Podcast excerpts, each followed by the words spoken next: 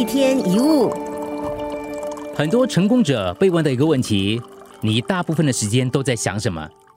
不论是哪个领域的成功者，他们的回答几乎都大同小异。成功人士会思考自己要什么以及怎么获得。由于全神贯注的关系，他们比一般人达成更高的成就。相反的，失败的人大部分时间都倾向于思考自己不想要什么。他们大部分时间都在想自己讨厌的人，担心面临的问题和麻烦，或者反复想一些不想发生的状况。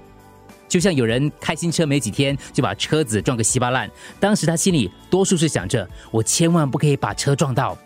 一直保持着某个想法，或者是预期会发生什么事，结果也就发生了。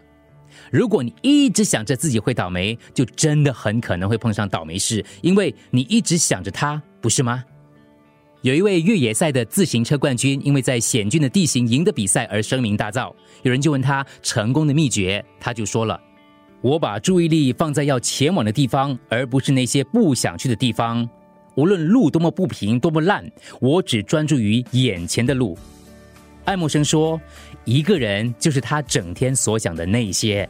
你在生活当中找什么，就会在生活当中发现什么。”记得把焦点放在你喜欢的美好的人事物，在遇到问题时，不要问为什么我那么倒霉，要问我要怎么做才能改善。